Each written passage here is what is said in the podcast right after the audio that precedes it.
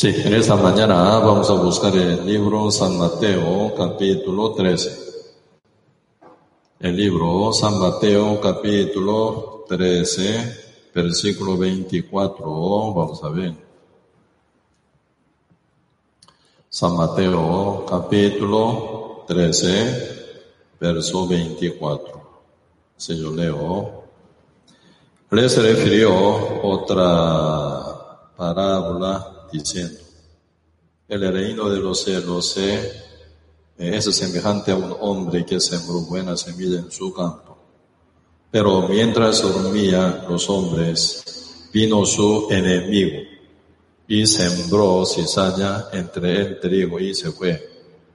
Y cuando salió la hierba y dio fruto, entonces apareció también la cizaña.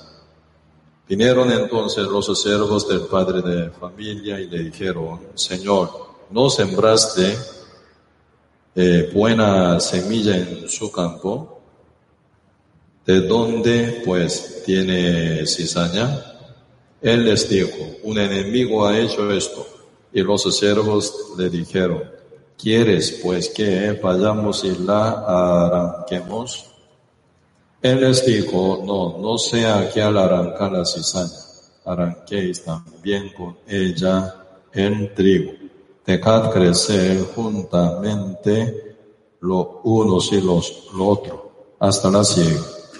Y al tiempo de la siega, yo diré a los segadores, y recoged primero la cizaña y atarla en manojo para quemarla pero recoged el trigo en mi granero. Sí, hasta aquí leímos.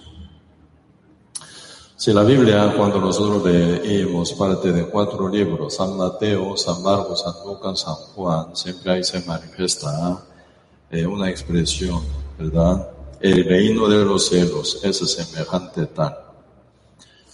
Eh, siempre y cuando Señor, y hablan de la parábola menciona esa forma de expresión, ¿verdad? Porque el Señor dice reino de los cielos, así que diferente reino de esta tierra, aun donde el diablo como Dios de este siglo, Dios de este mundo, que reina todavía, ¿verdad? Todo sobre todo, sobre todos los desobedientes. Así que por ser la diferencia, ¿verdad? Método de eh, régimen o método de dominio, entre Dios y el diablo nunca puede ser igual, ¿verdad? Pues el Señor cuando quiere enseñar algo bien específico a nosotros, Señor menciona esa forma, ¿verdad? El reino de los cielos es semejante a una parábola, pero un sentido diferente al sentido común de uno, ¿verdad? Y realmente eh, el Señor dice San no, este libro Isaías, ¿verdad? Capítulo 55, verso 6 dice, buscad, dice, ¿no? A Jehová, mientras puede ser hallado tanto que está cerca de que limpió su camino el hombre inico, eh, vuelva su, y vuelva se dice, ¿verdad? A Dios, el cual es amplio en perdonar, dice, ¿verdad? Porque mis pensamientos no son vuestros pensamientos y mis caminos, vuestro camino, dice como son los cielos más altos que la tierra, y así mis pensamientos más altos que vuestro pensamiento y mis caminos más que vuestros caminos. Por eso una, en, este sentido, ¿verdad? Una diferencia muy, muy grande entre los pensamientos de Dios y los de hombre. Y el camino, los caminos de Dios y los de los hombres, muy diferente.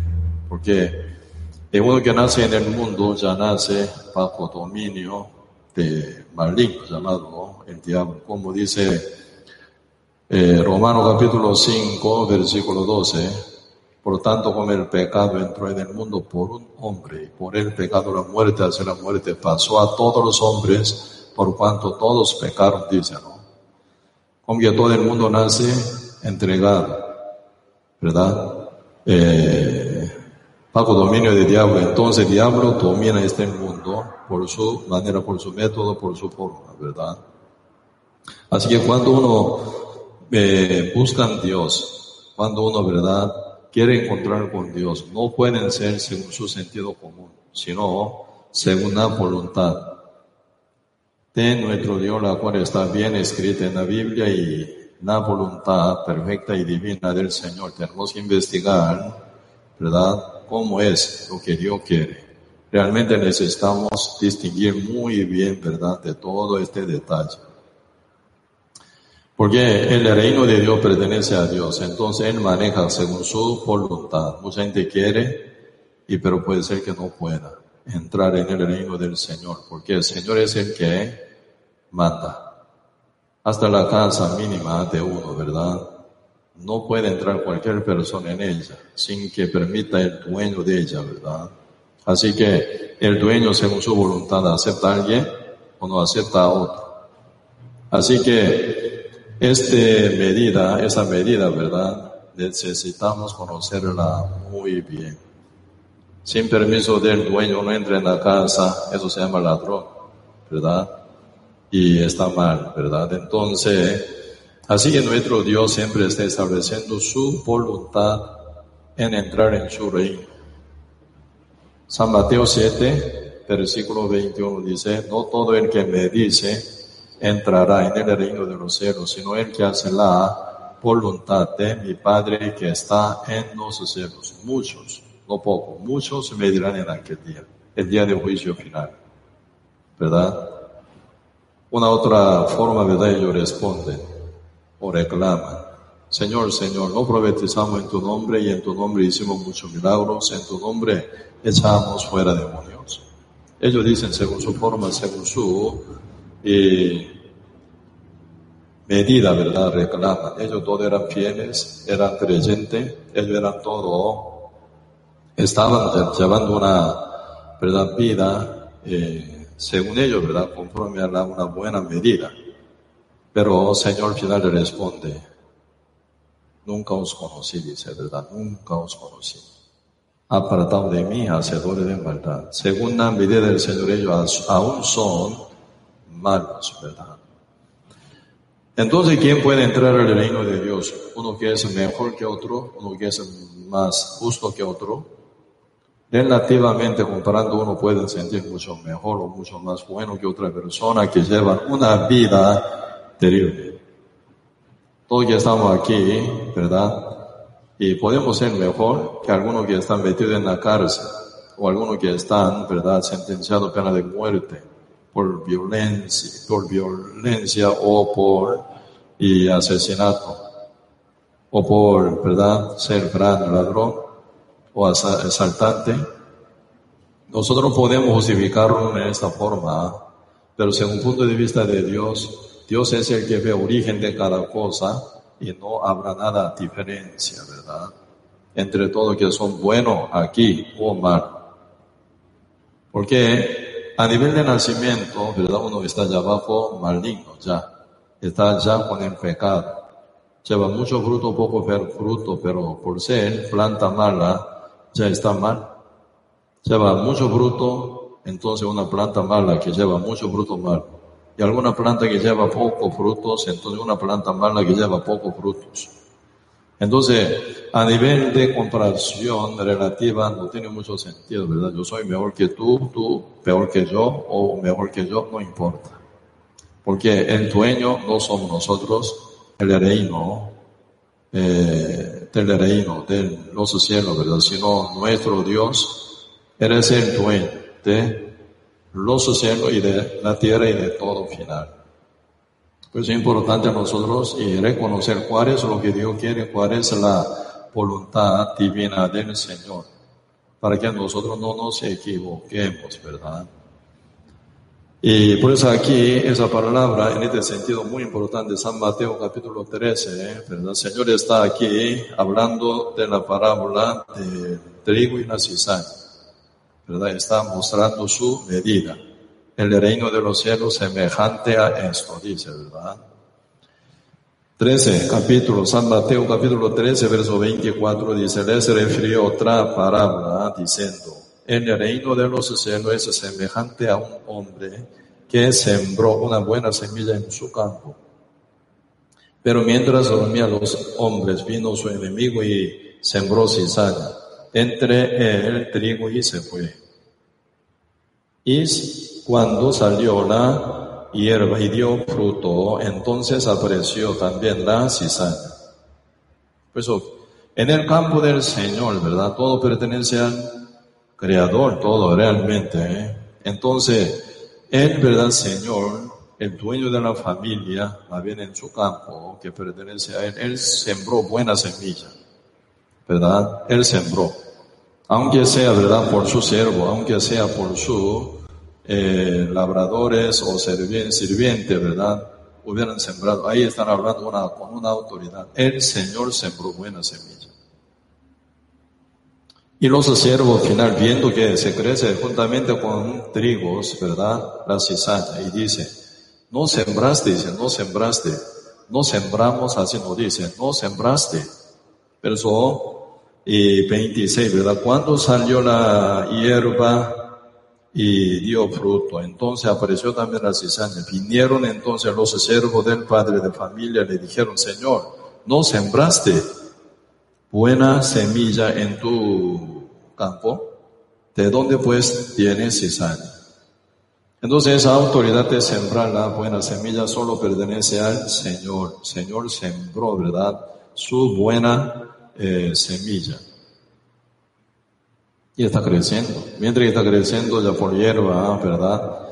Sí se ve muy bonito, muy lindo, y, pero se ve ahí también, ¿verdad? Algún brote de cizaña.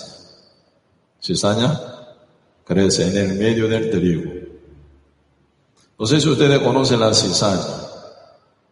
Si, si hay, si tiene alguna oportunidad, ¿verdad? Cuando, donde siembra la eh, semilla de arroz, ¿verdad? Pueden observar, si siempre ahí se crece alguna cizaña.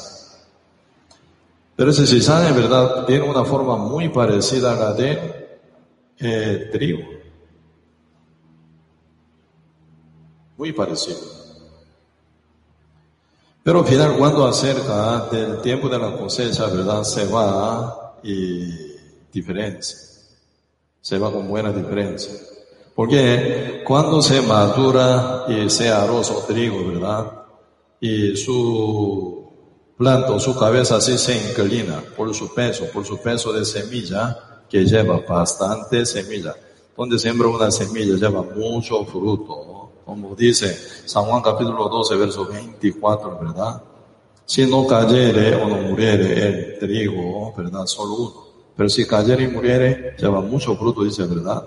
Así que de un trigo sale muchos frutos, una gran cantidad de frutos. Por ese peso se inclina su planta, esperando la mano de sus segadores. Pero la cizaña no tiene semilla como trigos, muy liviana. Por eso siempre está la cabeza bien levantada, ¿verdad? Por eso se nota en el medio del campo, eh, trigal, ¿verdad? Ahí se nota, ¿verdad? ¿Cuál es, cuál es, eh, ¿cómo se llama? Trigos y cuál es cizaña. Hora de cosecha se nota muy bien, pero mientras que crece, madurándose poco a poco, muy parecido. Pues más bien en este sentido está preocupado el dueño. Para arrancar, ¿verdad? Se mete en el campo para arrancar la cizaña y puede dañar al trigo, ¿verdad? Por eso mejor déjalo, dice. Déjalo para que crezca. ¿Hasta cuándo? Hasta la ciega. Cuando venga el tiempo de la ciega y los segadores se va a encargar, ¿verdad? Para diferenciar entre dos. Los, los trigos para ganadero. Las cizañas, ¿a dónde? Al fuego, ¿verdad? Para ser quemada total. Así que, ¿verdad? Y su destino totalmente diferente y su origen también totalmente diferente. Esa buena semilla viene de la mano del dueño de la familia, ¿verdad? Esa semilla de cizaña de dónde viene? De enemigos. Su forma mientras que crece muy parecida, pero al final, cuando llega eh, época de la ciega, ¿verdad? Se diferencia mucho. Y final, por segadores, ¿verdad? Y se cosechan pero para diferente testigos. Todo trigos para eh, granadero, ¿verdad? Y las, las trigos, y los trigos, no disculpen, cizañas, ¿verdad? Para fuego, dice. Y San Mateo capítulo 13, versículo eh, desde 28 dice esto. Él les dijo, un enemigo ha hecho esto. Los cerdos le dijeron, ¿quieres? Pues que vayamos y la arranquemos. Él les dijo, no, no sea que al arrancar la cizaña arranquéis también con ella el trigo. Dejad crecer juntamente lo unos y lo otro, hasta la siega, hasta la eh, siega, y al tiempo de la siega yo diré a los segadores, recoged primero la eh, cizaña y atala en manojo para quemarla, pero recoged el trigo en mi granero. Sí, realmente importante, ¿verdad? Entender esa idea del Señor. Señor dice que déjelo, dice déjelo que crezca. Dejar no significa permitir, ¿verdad? Ah, está bien. No a la par de trigo que crezca bien, cizaña tiene forma muy parecida el trigo, entonces, y no hay problema. Ahora de ciega, yo lo cosecho junto con trigo y llevo al eh, granero. No está diciendo, déjelo, dice, déjelo. El enfoque del Señor está sobre el trigo, ¿verdad? Para no dañarlo, dice, para no dañarlo. Va bien esa cizaña, ¿verdad? Pareciera que molesta para crecimiento del trigo, pero al final no molesta nada. ¿Por qué? Siempre y el trigo se crece. Con cizaña, sin cizaña, siempre crece. ¿verdad? Recibiendo el sol y respirando aire, ¿verdad? Recibiendo alimento y también, ¿verdad? Eh, por eh, estar arraigado en el campo, sí o sí crece. Con cizaña, sin cizaña, igual crece, ¿verdad? Por eso dije no. Trigo siempre va a crecer bien como trigo y va totalmente destinado, ¿verdad? A el granero, pero problema cizaña tiene otro destino, ¿verdad? aunque están mezclados, pero son diferente calidad, diferente destino, diferente origen, diferente punto de vista del Señor completamente. Y en este sentido nosotros podemos ver también caso de Judá Iscariote, ¿verdad? Caso de Judá Iscariote. Estaba en el medio de discípulos, ¿verdad? Él, él era uno de doce discípulos. San Mateo capítulo 10, Señor envía a sus discípulos de dos en dos. Cuando el Señor envió a sus discípulos de dos en dos, ahí estaba también Judas Iscariote, a la par de un discípulo, o sea, a la par de Juan, a la par de Pedro, a la par de Juan, a la par de Mateo, no sé, pero él estaba, ¿verdad? Cuando fue enviado los discípulos de dos en dos. Él también estaba a la par de un discípulo verdadero del Señor, ¿verdad? Entonces, cuando ellos estaban, ¿verdad?, haciendo algunos milagros y también, ¿verdad?, sanando gente, desechando eh, demonios fuera de, algunos de, endemoniados. Y ese milagro también se manifestaba también eh, por medio de Judas Iscariote también, ¿verdad? Pero esto no significa que él está siempre bien preparado para entrar al cielo, juntamente con otros discípulos que son trigo, ¿verdad? Ustedes pueden ver también San Mateo 7, verso 21, 20 hasta 23, como recién yo conté. Cuando ellos reclaman ante el Señor, sacan lo que ellos creen, sacan lo que ellos tienen, sacan lo que ellos, ¿verdad? Y parecen. En esa época ya todos confesarán, ¿verdad? Con su propia boca, según toda realidad y verdad. No puede fingirse, no puede mentir. Por lo menos ellos cuando dicen ante la presencia del Señor, quien tiene autoridad, de recibirlo o rechazar. Como época de eh, ciega, ellos no pueden mentir, porque todo confesará con su boca. Todo lo que, lo que es más bien verdad. Entonces ellos dicen, Señor, Señor, no profetizamos en tu nombre, no echamos demonio afuera en tu nombre, no hicimos muchos milagros en tu nombre. Entonces, entonces ellos creen esto, ¿verdad? Así hicimos tanto, ¿cómo no somos de Dios? Así hicimos tanto, con maravilla obra. ¿Cómo no somos de Dios? Si Dios no estuviera con nosotros, entonces, ¿con quién estuvimos nosotros? ¿Con quién estuvimos todo ese trabajo maravilloso? Ahí viene ya constantemente, ¿verdad? palabra del Señor, como una espada bien filosa. Señor dice, nunca os conocí. Nunca os conocí. Así que nunca Señor estuvo con ellos desde su nacimiento hasta la muerte. Pero ellos hacían todos milagros, sanaciones y señales un montón. Pero Señor dice, nada que ver conmigo, dice. Entonces ellos con quién, ¿verdad?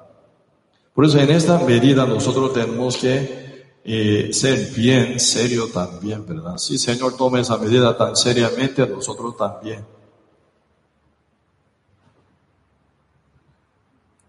No sé muy bien, ¿verdad? Y a nivel de los hermanos de Jesucristo y sus hermanas, la Biblia está hablando, San Marcos capítulo 6, sobre el nacimiento de los hermanos de Jesucristo. Ahí se menciona, San Marcos capítulo 6, ¿verdad? Otro, eh, hijos de María, y José también, ¿verdad? Porque San Mateo capítulo 1, último verso dice, ¿verdad? Hasta que nació el primogénito, no se juntaron, dice. Entonces, hasta que Jesucristo naciera, ¿verdad? De Virgen María. José y María no se juntaron, pero desde haber nacido Jesucristo, José y María, ¿verdad? Como ya casados, entonces ellos viven como matrimonio, ¿verdad? De ellos nacen hijos e hijas. San Marcos capítulo 6 está mencionando, ¿verdad? Aparte de Cristo, cuatro hermanos más y, y cuatro hijos de María, ¿verdad? Y otras hermanas más. Pero en la Biblia únicamente se menciona, ¿verdad? Hermano de Jesús, solo Santiago, solo Jacobo. Pero tres hermanos, ¿qué pasó? Otra hermana, ¿qué pasó? La Biblia no menciona muy bien. Puede ser que ellos también hubieran creído bien en el Evangelio y hubieran sido salvos, puede ser. O puede ser que ellos se rebelaron contra Cristo, rechazaron el Evangelio, hasta Cristo, ¿verdad? Como todos seres judíos, puede ser también. Como que no menciona muy bien detalles de otros hermanos y, ¿verdad? Ahí no entiendo, no sé muy bien. No puede decir que ellos todo estaba muy bien, ¿verdad? Renacido, salvado, como trigo. Puede ser como trigo, sí, puede ser. Puede ser como cizaña, también puede ser. Por eso esto, ¿verdad? Seriamente se trata, aunque nace de María, ¿verdad? La cual tuvo a Cristo como primogénito, pero esto no significa, ¿verdad? Nacer de María no significa tener eh, privilegio. Por eso en este punto, ¿verdad? Esa medida muy importante. Parecido, no suficiente. Debe ser lo que Dios manda únicamente. Como dice Hebreo capítulo 2, ¿verdad? Capítulo 2, versículo 11 dice, ¿eh? El que santifica y los que son santificados de uno son todos, por lo cual no se avergüenza llamarlos hermanos Jesucristo llama a los santificados por su evangelio, ¿verdad? Los llama hermanos. Hermano, ¿cómo suena hermano? Del mismo Padre. Mi Padre es santo, yo soy santo. Vosotros sois santo como yo, como mi Padre.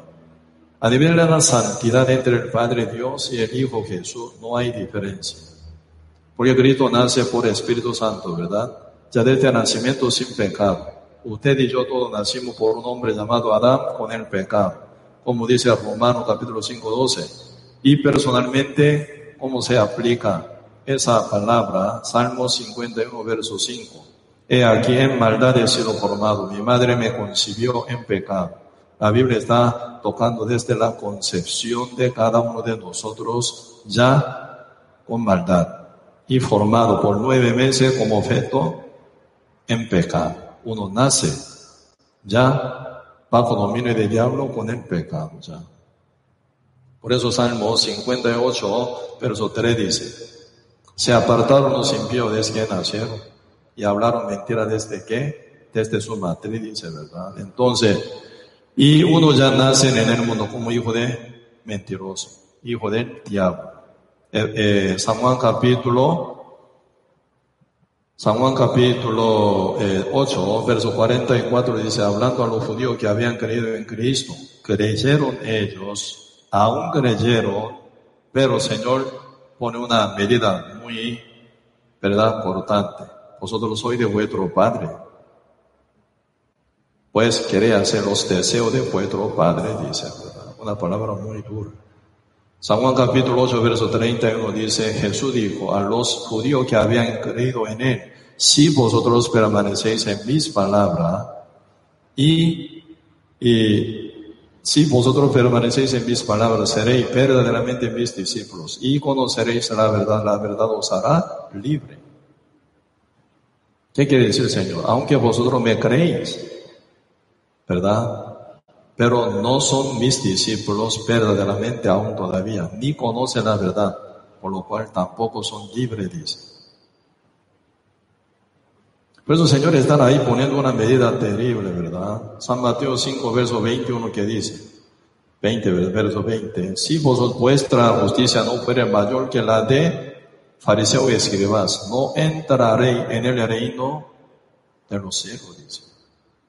Dios está hablando de la justicia absoluta, con la cual uno puede entrar al reino de Dios, no como una justicia mejor que la de otro. No, señores, están hablando ahí, ¿verdad? Una justicia que sea poquito, ¿verdad? Más calidad o mejor calidad que la de otro. Señores, están hablando de la misma calidad, la de Dios.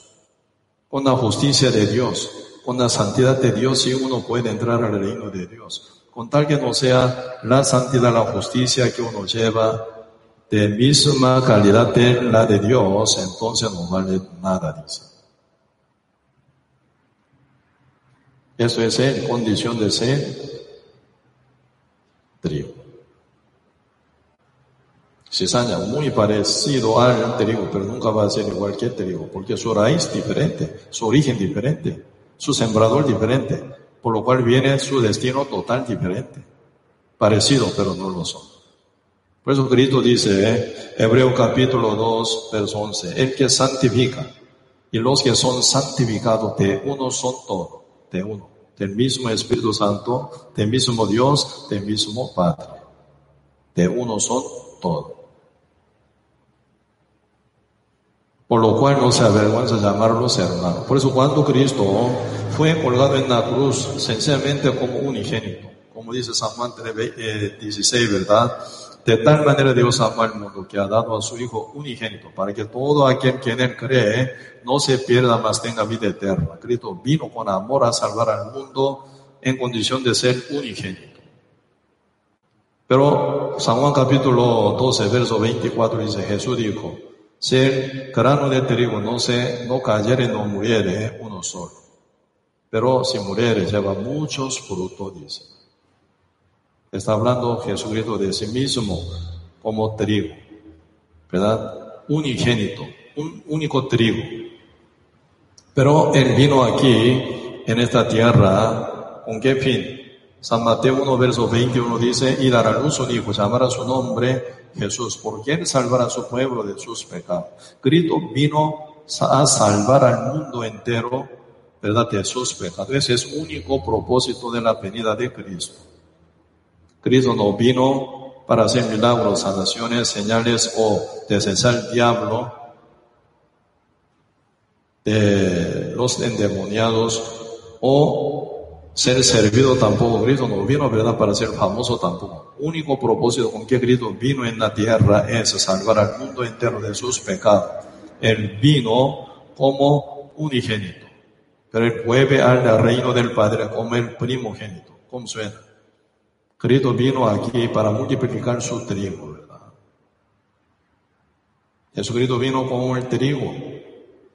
Por él, por su venida. Así, más bien por su caída del cielo hasta acá. Con una humillación total, con una total verdad y negación. Como Filipenses capítulo 2 dice, ¿verdad? sobre la venida de nuestro Señor Jesucristo. Uno sencillamente puede decir, ah, Cristo nació en Belén, Cristo nació en el establo de Belén, humildemente. Pero esa humildad, pero terriblemente, ¿verdad? Grandísima, Como dice Filipenses capítulo 2, verso 5, haya pues en vosotros este sentir que hubo también en Cristo Jesús, el cual siendo en forma de Dios, no estimó el ser igual a Dios como cosa a que aferrarse sino que se despojó a sí mismo, tomando forma de siervo, hecho semejante a los hombres. Y estando en la condición de hombre, se humilló a sí mismo, haciéndose obediente hasta la muerte y muerte de cruz. Filipenses capítulo 2, verso 5 a 8 dice así. Está hablando sobre la caída del trigo. Una negación absoluta. Siendo el mismo Dios, pero no quería ser considerado como Dios, sino negando a sí mismo, y se transformó como un ser humano, encarnado, humanizado. Vino aquí, nacido en el plato de animal, en el pesebre de establo en Belén pero se cumple siempre su promesa. Porque Miquea dice que Cristo iba a nacer en Belén. Entonces Cristo nace en Belén. Perfectamente Cristo cumpliendo su, toda su promesa, ¿verdad? La cual dice sobre él, Cristo ya nace. Pero esta venida es una humillación total, ¿verdad? Y final, no solo nace, no solo cae como ser humanizado, sino muere en la cruz, muerte en la cruz. Una forma peor para morir es muerte en la cruz. Poco a poco, con gran dolor y sufrimiento, abriendo su cuerpo, ¿verdad? Por azotazo, perdiendo la sangre. Y final crucificado, ¿verdad? Total, clavado y crucificado. Y desde su cabeza hasta planta de pie, bañado en su sangre, Cristo murió. ¿Quién es? El Dios. Y vino así humanizado. Obedeció con una forma absoluta de la voluntad del Padre ¿eh? y un amor perfecto para con nosotros, Él murió. Y final, se resucitó. San Juan capítulo 20 dice, cuando Cristo se resucitó, habló con María Magdalena, aún no me toque, porque no he subido a mi Padre, pero ve, dice, a mis hermanos, y diles, yo subo a mi Padre, a vuestro Padre, y a mi Dios, a vuestro Dios. Cuando el Señor ya se resucitó, llama a sus discípulos como sus hermanos. Dile, María Magdalena, sí Señor, dile a mis hermanos, yo subo a mi Padre y a vuestro Padre. Así que el Padre Celestial es el Padre de Cristo y Padre de los discípulos. ¿Cuánto? Once discípulos.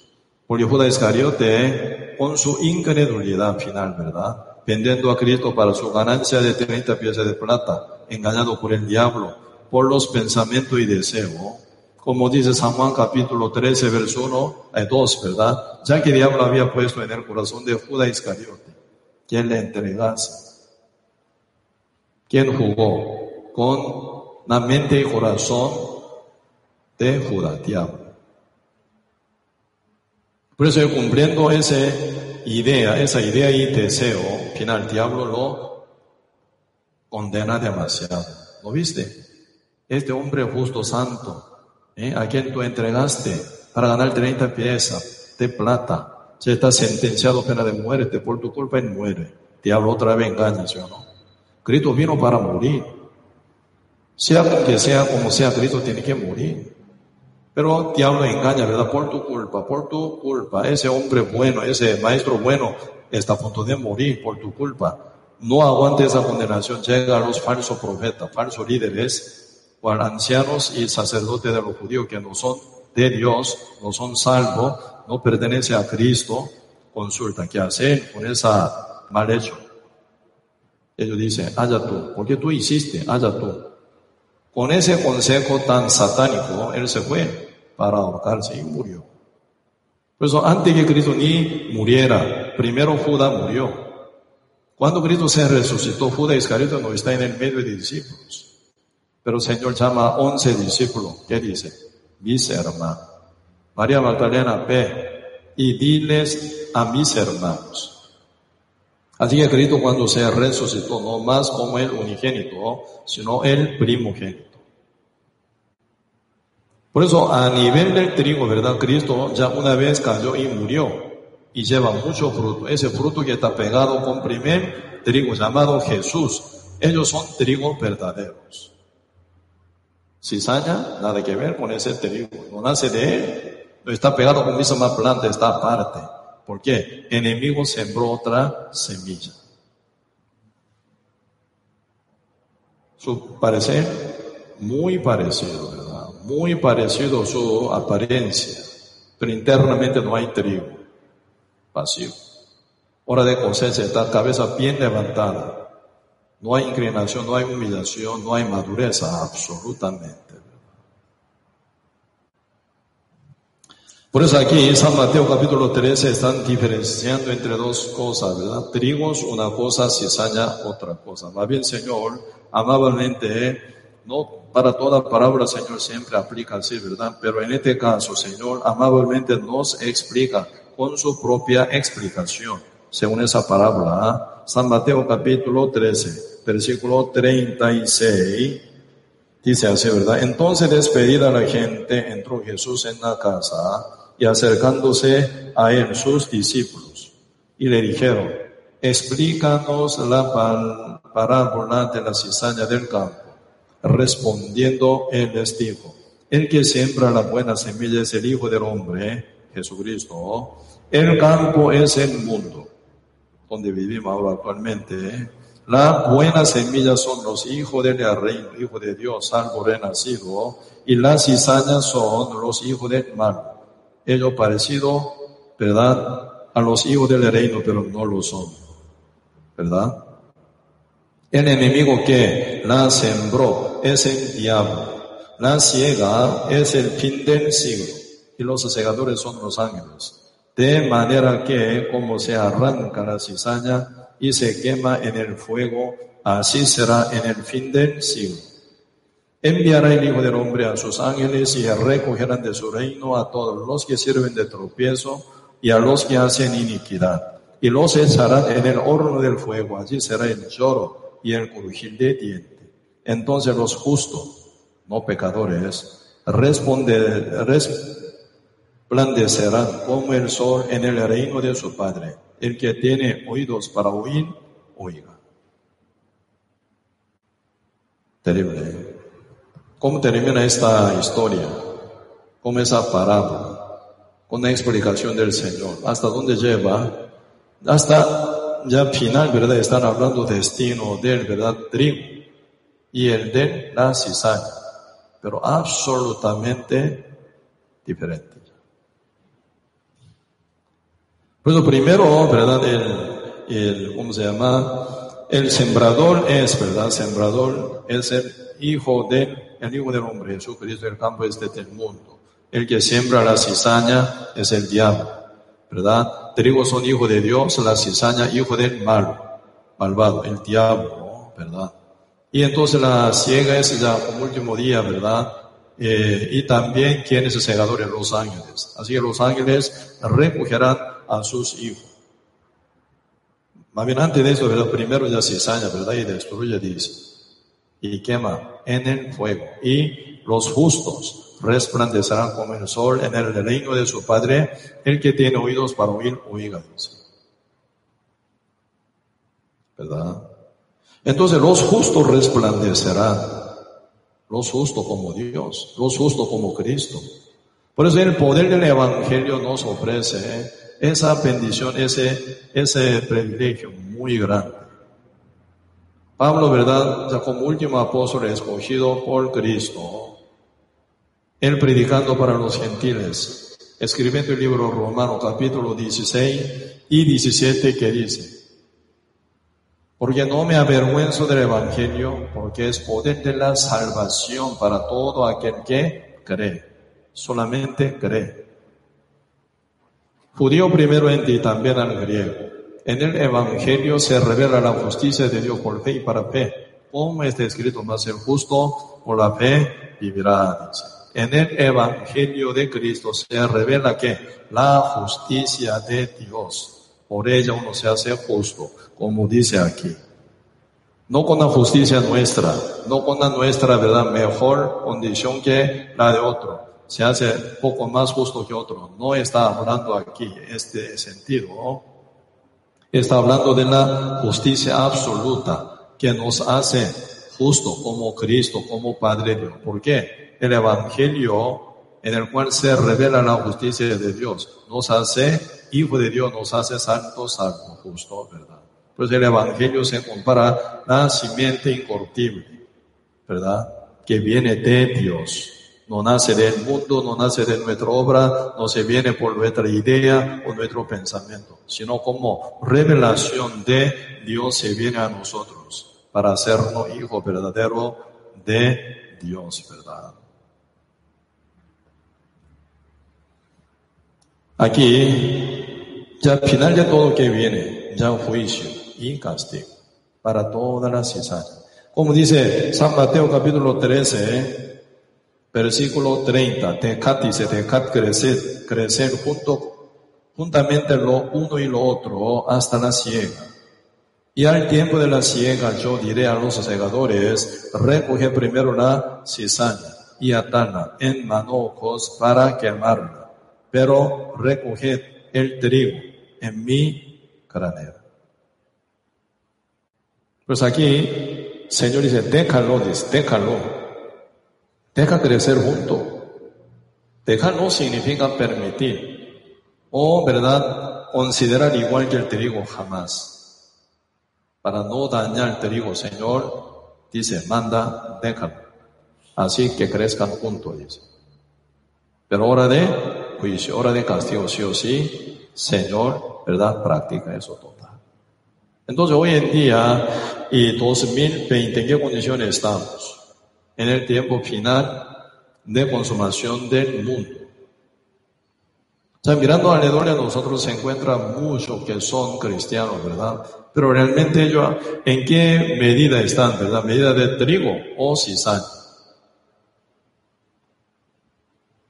Parecidos.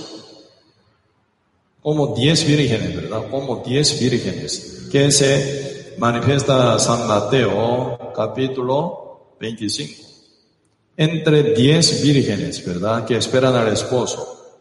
Las cinco, ¿verdad? Prudentes. Las otras, insensatas. Todo creen, todo esperan al esposo. Todo algo muy parecido.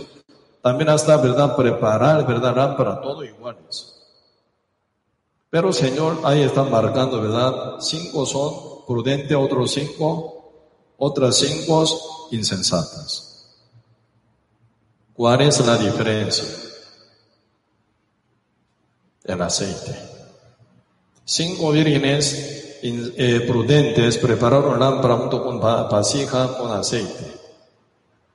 ¿Qué es el aceite? El Espíritu Santo. Uno que ya está, ¿verdad?, sellado del Espíritu Santo sellado del Espíritu Santo. ¿Qué es el Espíritu Santo? Un día yo pregunté en un seminario, una señora con toda seguridad me contestó, el Espíritu Santo es el gozo. No, el Espíritu Santo no es el gozo. El gozo es el fruto del Espíritu Santo. Como está escrito en Gálatas capítulo 5, ¿verdad? El Espíritu Santo no es emoción, ni el gozo ni alegría. El Espíritu Santo, ¿verdad? No es visión o algo raro. Tampoco. El Espíritu Santo es el mismo Dios, mismo Jesús, mismo Creador. El Espíritu Santo es uno de la Trinidad. El Padre, el Hijo, el Espíritu Santo. Dios es el único, pero cuando siempre Dios manifiesta trabajar, siempre se manifiesta por Trinidad. El único, siendo único, pero se manifiesta por Trinidad. El Padre, el Hijo, el Espíritu Santo. El Padre como planeador, el Hijo como cumplidor, el Espíritu Santo como testificador. Por eso ahora está aquí en la tierra aún trabajando.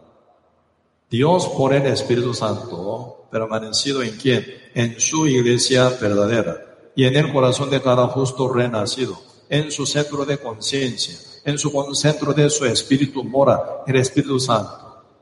Por eso el Espíritu Santo es el que manda a lo justo renacido.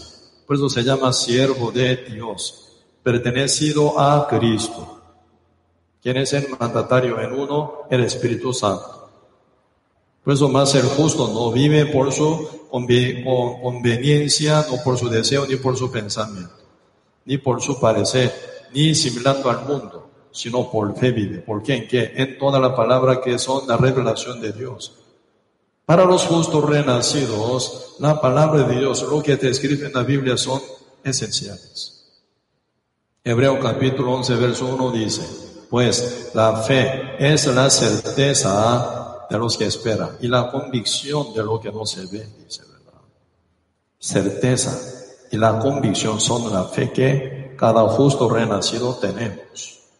Por eso más el justo no vive por su idea o conveniencia, por su deseo, por todos los pensamientos que le parecen bien, no, sino según la palabra de Dios, revelación de Dios, según mandato del Señor, uno camina, negando todo su ego final. Así Cristo vino y vivió así, como trigo. Somos parte de trigo. Entonces nosotros también como trigo, ¿verdad? Viviremos también. No solo ser trigo, sino siendo trigo, realmente lleva una vida adecuada como trigo también. Y lleva fruto como trigo. ¿Cómo llevaría fruto? Cayéndose y negándose totalmente su ego y muriéndose y final lleva frutos. Se aplicaría igual, ¿verdad? Se aplicaría igual. Primer trigo llamado Jesús y somos fruto del primer trigo llamado Cristo. Entonces, misma calidad de trigo, entonces, misma forma de pensar, misma forma de caminar, misma forma de vivir, misma forma de luchar y guerra llevaría diariamente. Que Pablo estaba muy preocupado por su propio pueblo llamado Israel. ¿Cuál es la preocupación del eh, Pablo con respecto a la salvación de su pueblo llamado Israel, pueblo escogido de Dios, como testigo de Dios, para escribir la Biblia? Y también, ¿verdad?, para dar matriz de nacimiento de Cristo. Y también ejemplo, ¿verdad?, como primogénito del mundo entero, Israel, ¿verdad? Entonces, y como ejemplo del mundo entero. Entonces, pueblo bien escogido y bien bendecido, pero gran preocupante para Pablo. ¿Por qué? Aparentemente ellos creyentes son, pero no lo son verdaderamente. Porque Cristo nace en su tierra y actúa, trabaja y obra, enseña, habla de todo detalle. Ellos realmente con su, con su propio ojo vieron y con su propio ojo oyeron, con su mano palparon al verbo encarnado. Pero llegar hasta la verdad, conocer sí, pero no creer. Por eso ya Pablo con gran llanto está diciendo, ¿cómo escaparemos si descuidamos esta salvación tan grande? ¿Cómo descuida esa salvación tan grande? ¿Cómo descuida conociéndola, oyéndola, pero no la cree? ¿Por qué no cree? No niega lo que está en sí primero, ¿verdad? Pues lo primer, ¿verdad? Semilla que está sembrada en la cabeza, en el corazón de uno. Todo pensamiento y doctrina falsa y toda verdad enseñanza contra la Biblia tiene que ser desechado, tiene que ser negado total. Porque uno no puede creer dos cosas nunca. En la verdad, en la mentira juntos nunca puede ser. En un vaso no pueden llevar dos cosas, jugo y café. No puede ser.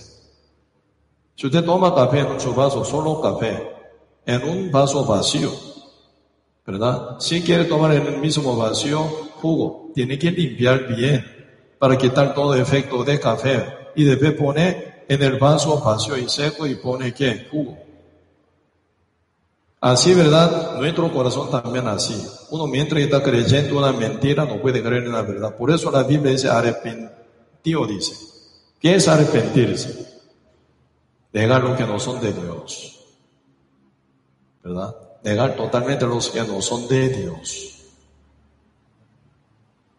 Cualquier mentira, cualquier pensamiento, cualquier conveniencia de uno con cual, cualquier verdad como eh, parecer, ¿verdad?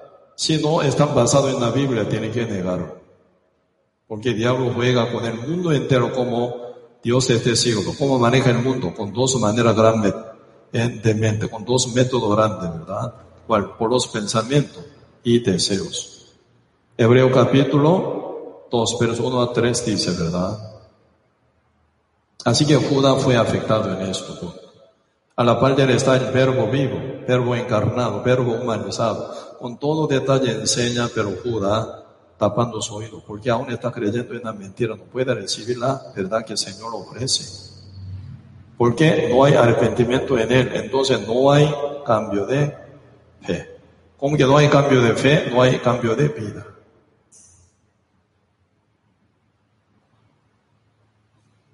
Por eso aquí se hacen diferencias, ¿verdad?, entre el trigo y la cizaña.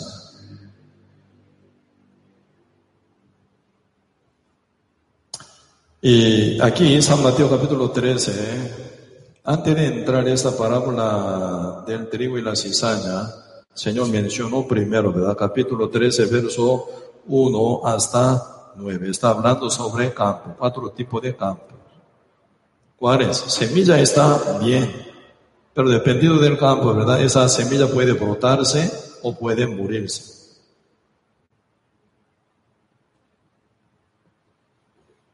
Por eso aquí este, está hablando de cuatro campos, San Mateo capítulo 13, desde verso 1 hasta 9, en esa parábola de los campos. Primer campo, campo de camino.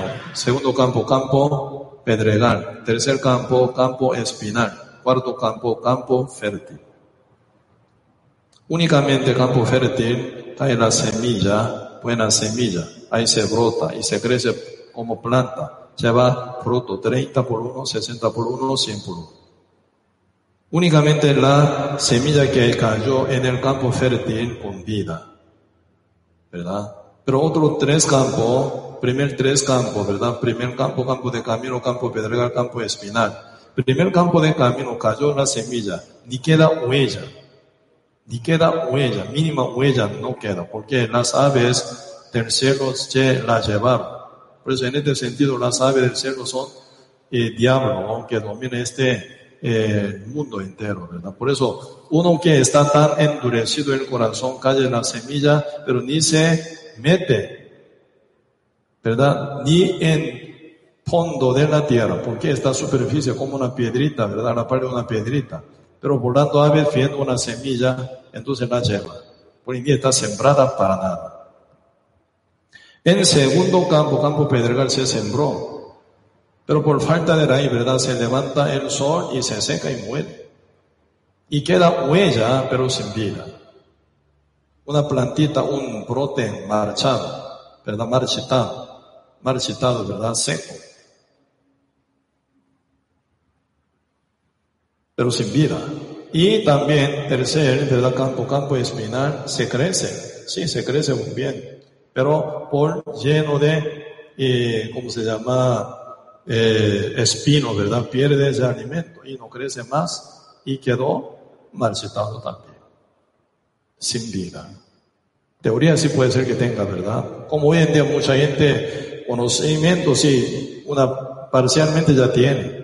Preguntando una cosa, otra cosa uno responde bien, pero es un conocimiento muy seco, pero internamente no hay libertad, no hay sellamiento del Espíritu Santo. Entonces se compararía como cizaña. Parece, pero no lo es. Por eso nuestra lucha actual es esto. Como segunda, ¿verdad? Segunda Tesalonicense capítulo 2, verso 3. Antes que venga nuestro Señor Jesucristo, primero se manifiestan dos cosas, dice, apostasía y hombre de pecado, ¿verdad? Anticristo. Para manifestar. Ya hoy en día sí se manifiesta. A nivel de verdad, apostasía peligrosísima, terrible. Está, mundialmente está, están puesta a. ¿Cuál es el fin del mundo? ¿Cuál es el final de todo? Y hasta regreso del Señor. ¿Cuándo se va a realizar el de regreso, el regreso del Señor? Cuando Él venga. Y cuando llegue, ¿verdad? El Evangelio hasta con quien de la tierra. Hasta última ¿verdad? Tierra, último rincón del mundo, oiga el Evangelio, dice, San Mateo 24 dice. Cuando, se, cuando sea anunciado este Evangelio del reino de Dios, ¿verdad? Hasta fin, final, hasta, ¿verdad? Con fines de la tierra. Ya se viene el fin, dice. Entonces, ¿qué está sembrada primero? La apostasía todo el mundo. Diablo, ¿verdad? Antes que cayera el Evangelio verdadero en el corazón de cada ser humano. Diablo, ¿verdad? Apresurando todo lado, engañando a la gente con toda palabra persuasiva y mentirosa, convence mucha gente y levanta muchos pastores hoy en día sin salvación, formando grupo grande y mucha gente, ¿verdad? Y también, eh, eh, ¿cómo se llama? Sigue esa doctrina con apostasía. Entonces nosotros para poder sembrar el evangelio hoy en día, realmente se lleva una lucha terrible. Hasta que uno se arrepienta, hasta que capte que está creyendo es mentira. Uno no puede creer en la verdad, no pueden volver a Cristo. Por eso nosotros sí o sí tenemos que verdad sacar realmente lo que es tal como está escrito en la Biblia. Ocupamos, ¿verdad? Por eso muchas oraciones. Ocupamos también muchas capacitaciones espiritual con palabra, profundizando. Y también necesitamos humildad total para poder leer el fondo de corazón de uno.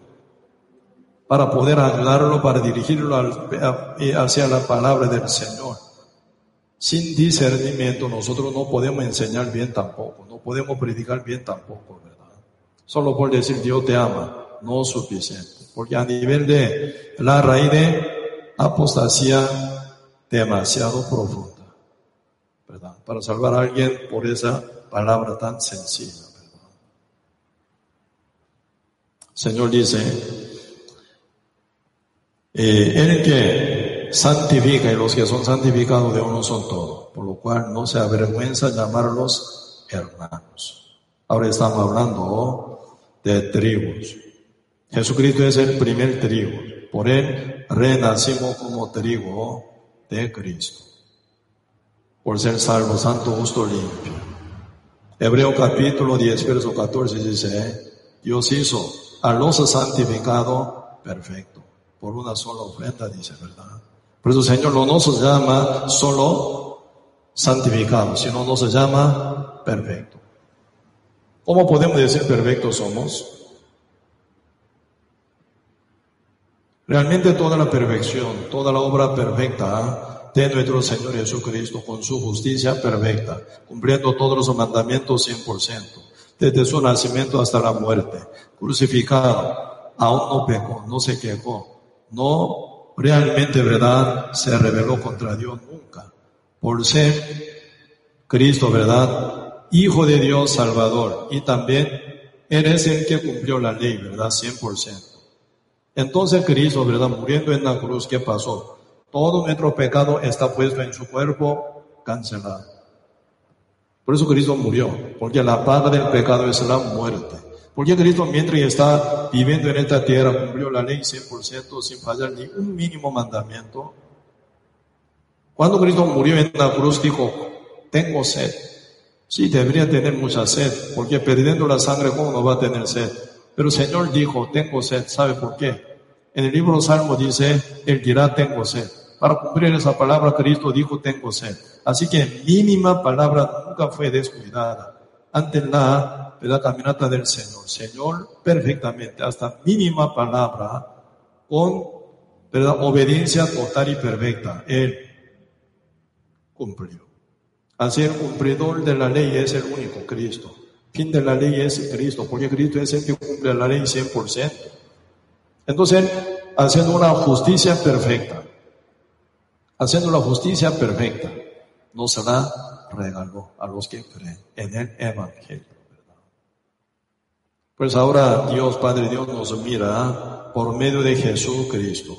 Jesucristo es santo, somos santos. Jesucristo es perfecto, somos perfectos. Jesucristo es justo, somos justos. Jesucristo, Hijo de Dios, somos Hijo de Dios. Jesucristo, ¿verdad? Heredero del reino de Dios. Somos herederos del reino de Dios. Misma calidad de trigo. Por eso tenemos mismo destino a donde Cristo llega. Por eso Cristo se llama primicia de la resurrección. Primicia, ¿cómo suena? Primer fruto de la resurrección, como Él seremos. Como Él seremos. Jesucristo primicia de la resurrección. Antes de Cristo nadie se resucitó, ¿verdad? Jesucristo es primer resucitado, como Él seremos, como Él seremos resucitados si muriéramos. Si estuviéramos viviendo hasta que venga nuestro Señor Jesucristo, así seremos arrebatados, transformado nuestro cuerpo en el cuerpo santo de Cristo. Viviremos con Él para siempre. Pero si cizaña, ¿cómo termina? Cuando se resucita o cuando se lleva ante la presencia de Dios. No tiene la justicia de Dios, no tiene la santidad de Dios, parecido a cristianos, pero no lo son. Entonces, ¿qué? Siempre en el fondo de su conciencia lleva qué condenación, culpabilidad y pecadores, ¿verdad? Por ser pecador, ¿a dónde va? Al castigo eterno. Ahora estamos ya pasando una crisis ¿verdad? mundialmente por el nuevo coronavirus 19. Mucha gente, ¿verdad?, para vivir poquito mejor, para vivir poco más de comunidad, para, para vivir poquito más de, ¿verdad?, abundancia, lucha. Uno llegando al supermercado no hay más alcohol, no hay más desinfectador, no más, ¿verdad? Y también mucho también como papel higiénico y un montón de cosas, ¿verdad? Que sea conservable entonces y se lleva todo a su casa, dice. En Australia pasa esto, en los Estados Unidos también, en Europa también pasa terriblemente. Por lo menos en Costa Rica no tan terrible, ¿verdad? Bien educado parece. ¿Por qué la gente está tan asustada por la mínima cosa? El coronavirus 19 lo único que puede hacer, más que todo, matar. Ahora muere uno, o después de, ¿cómo se llama? 10 días, 20 días o 30 días, sí o se va a morir. Para sobrevivir un poco más, ¿verdad? Cómodamente, se preparan demasiado bien. ¿Por qué no piensan para eternidad? Siendo cristiano renacido, tiene esa visión, la de Dios uno vive diferente al mundo, nunca puede similar al mundo. Si puede ser que preparen todo, pero realmente no va a enfocar en esto, ¿verdad? Porque nuestro destino no está aquí. Jesucristo mientras vivía aquí siendo hijo de Dios, ¿quién puede ser que viva como Él? Él nace en el plato de animales, criado como hijo de carpintero. Esa época, ¿verdad? Abanista, ebanista o carpintero, durísimo trabajo desde tronco, ¿verdad? Cortando, empezando ahí trabajando, ¿verdad? Hasta sacar un mueble fino, todo a mano 100%. Hijo de carpintero, Cristo vivió por 30 años, bautizado por Juan Bautista como Cordero de Dios que quita el pecado del mundo. Y realmente tentado por el diablo por 40 días y noches en el desierto donde no hay nada comunidad. Y venciendo, eligiendo su discípulo y final Cristo, ¿verdad? Tres años y medio andaba predicando. De día, bajo toda verdad, bajo el sol, siendo bien perseguido, bien desechado ante judíos. Y de noche, en el monte Olivos. En el monte de los Olivos, Cristo pasa toda la noche con frío, con, ¿verdad? Hambre. Sin nada comunidad, para nada. Porque Cristo ya, y en el monte de los Olivos no hay cama, no hay café, ¿verdad? No hay ni silla ni mesa. Hay Cristo orando al Padre, ¿verdad? Con cansancio, muere. Y, duerme, ¿verdad? Descansando un poco y se levanta de nuevo y bajo el sol, bajo persecución y tribulación. Cristo estaba convenciendo a alguien más para predicar.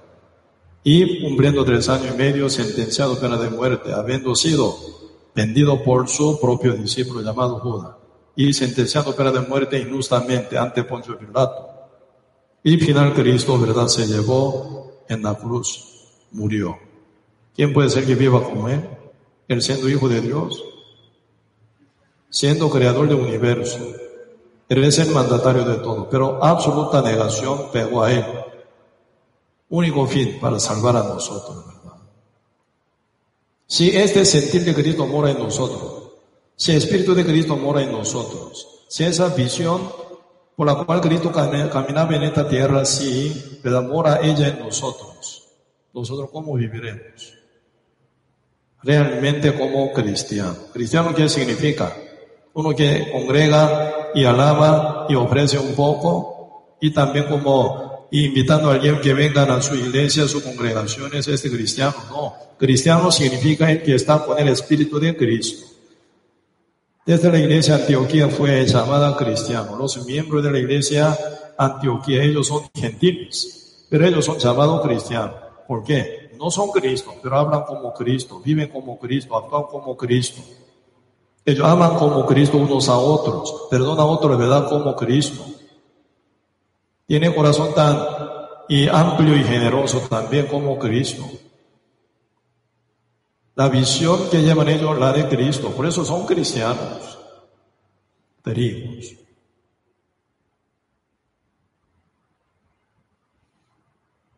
Por eso realmente nosotros también tenemos que auto-chequear si mora el que mora en nosotros el Espíritu de Dios o no. Si mora el Espíritu Santo, tiene fe verdadera. Si uno tiene fe verdadera, viviría, ¿verdad? Como cristianos. Así que, ¿verdad? Muchos judíos tenían conocimiento. Porque ellos con su ojo, con su oído, con su mano, viendo, oyendo, palpando, ¿verdad? Experimentaron a Cristo. Pero Cristo no estaba en ellos. Porque no fueron arrepentidos ni creyeron verdaderamente. Pero si uno que conoce esa verdad y arrepentido de corazón y negando su vida pasada como una vida pecaminosa, en la cual uno vivía para sí mismo, para su ego, para su deseo, para su parecer, para su pensamiento. Si uno que está arrepentido, mal vivido, y entonces recibe el Evangelio de Cristo, siendo perdonado de toda esa maldad por la cual estaba a punto de caer al fuego eterno. Y sellado del Espíritu Santo, renacido del Espíritu Santo, uno cómo puede vivir como antes. Un cerdo se convierte en una oveja, un cordero, ya diferente calidad de vida, ¿verdad? No puede ser una oveja como cerdo, jamás. No pueden vivir así, porque su ya característica totalmente transformado, cambiado, el espíritu está cambiado, su dueño está cambiado, su dirección cambiada. Así que su método de vida se cambia, su manera de pensar se cambia. Error siempre puede caer por tener aún la carne eh, inconveniente y como inconversa todavía, ¿verdad? Pero a nivel de fe, a nivel de método de vida, a nivel de verdad, dirección y orientación, a nivel de meta, puede ser que igual que antes jamás. Por eso, nosotros hoy en día, como trigo de nuestro Señor Jesucristo, Aquí, Señor, cómo nos, eh, en verdad, cómo se acercó a nosotros. Aquí el Señor está hablando. San Mateo capítulo 13, versículo 44. Además, el reino de los cielos es semejante a un tesoro escondido en un, en un campo, el cual un hombre halla y lo esconde de nuevo y gozoso por ello. Va y vende todo lo que tiene y compra aquel campo. Está hablando, ¿verdad? Un hombre que haya un tesoro en un campo. ¡Uh, qué lindo! Este, este tesoro vale muchísimo. Entonces, en tierra ajena, ¿verdad? En tierra ajena, uno halló ese tesoro en, en, en un campo ajeno y metiéndolo, dejándolo ahí mismo lugar. Y volvió a su casa, ¿qué hace? El gozoso, ¿verdad? Volvió y vende todo lo que él tiene. Vende todo lo que él tiene. ¿Para qué? Para comprar este campo. Si él compra este campo, automáticamente ese tesoro que está en el campo se hace de él. ¿De qué está hablando aquí? Está hablando del sentir de Cristo, del corazón de Cristo. Cristo que vio al mundo entero que nace de Adán bajo pecado, bajo maldad, bajo maldición. Pero el Señor vio en el mundo entero, vio un tesoro, quien es iglesia. ¡Uh, qué lindo! Esa iglesia, ese justo renacido. Entonces, si yo comprara este mundo entero, entonces yo podría ganar ese tesoro. Por eso hace 12 mil años Cristo vino con amor al mundo entero. De tal manera Dios amó al mundo, dice. El mundo es el campo entero. ¿Verdad? De tal manera Dios amó al mundo que ha dado a su Hijo unigénito para que todo aquel que en Él cree, los que creen en Él son tesoro que está en el campo, en el mundo. Porque ellos son tribus. Ellos son destinados para ir al reino del Señor. ¿Cuál es la voluntad de Dios? Salvar al mundo entero. Pero todo, no todo el mundo responde bien con fe. Pero sí, en el mundo hay alguno que para llegar a ser salvo. por lo cual Cristo compró el mundo entero con su sangre. Esa sangre ahora vale la pena, grandísima para nosotros. Porque al final, arrepentido de nuestra vida pecaminosa completa, llegamos a reconocer el valor de la sangre de Cristo y la creemos. Por la fe somos salvos. Pero el Señor nos ve como tesoro de Él. Si Señor nos ve a nosotros salvándonos con su preciosa sangre y Él nos ve como tesoro, ¿cómo nosotros tenemos que ver a nuestro Señor? Mucho más que tesoro. ¿Cómo puede comparar Cristo y su trabajo? Con Cristo y su dinero, Cristo su salud, Cristo su vida. ¿Cómo? Cristo es más que todo. Así no se ve. Segunda visión de la palabra del Señor, así se ve. Cristo es más que todo. Por eso, en primer lugar, tiene que estar en nuestra vida. Si tiene fe en el Evangelio, si tiene fe en Cristo, si es uno en trío, reconocería este punto. Por eso viviría para Él, no para sí, sino para Cristo quien pagó un precio demasiado alto para su salvación. Como David dice, ¿verdad? ¿Cómo pagaré? Dice, ¿cómo pagaré? Esa salvación tan grande. Pues en el resto de tiempo de nuestra caminata, ¿verdad? Hasta que lleguemos a la presencia del Señor, realmente nosotros tenemos que ajustar nuestra vida.